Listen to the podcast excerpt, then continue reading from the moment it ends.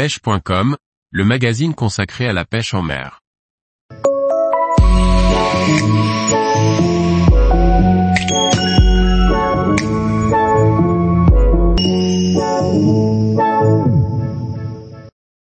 Débutant, choisir sa première canne pour la pêche au leurre en mer. Par Antonin Perrotte Duclos.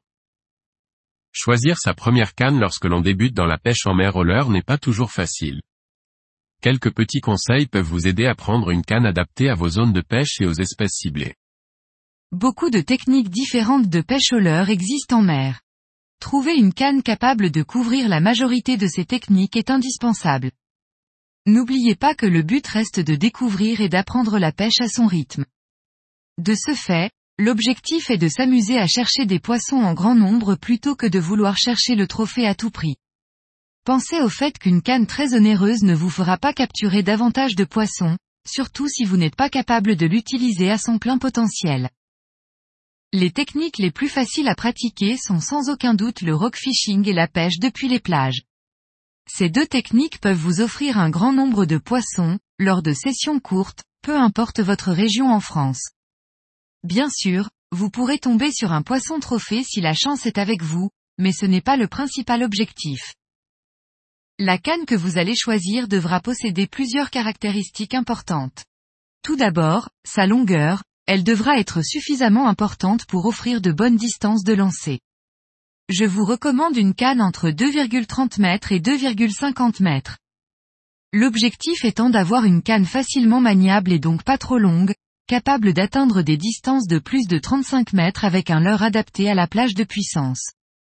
Une plage de puissance idéalement située entre 5 et 21 grammes, utile pour pêcher avec des petits leurres en rock fishing, ainsi qu'avec des leurres plus imposants pour les plages. Privilégiez une action de pointe, aussi nommée fast, facilitant les animations et surtout l'efficacité au lancer. Optez aussi pour une canne qui correspond à votre budget, que vous risquez de malmener sans le vouloir lors de votre apprentissage, plutôt que d'investir dans du matériel onéreux et prendre le risque de le casser. Savoir se servir du plein potentiel de son matériel s'apprend sur le terrain, il vous faudra passer quelques heures au bord de l'eau pour vous en rendre compte.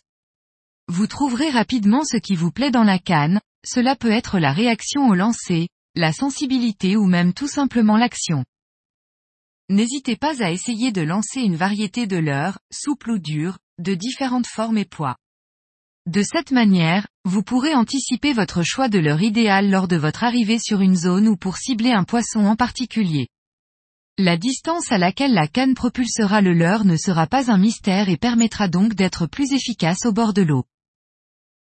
Tous les jours, retrouvez l'actualité sur le site pêche.com. Et n'oubliez pas de laisser 5 étoiles sur votre plateforme de podcast.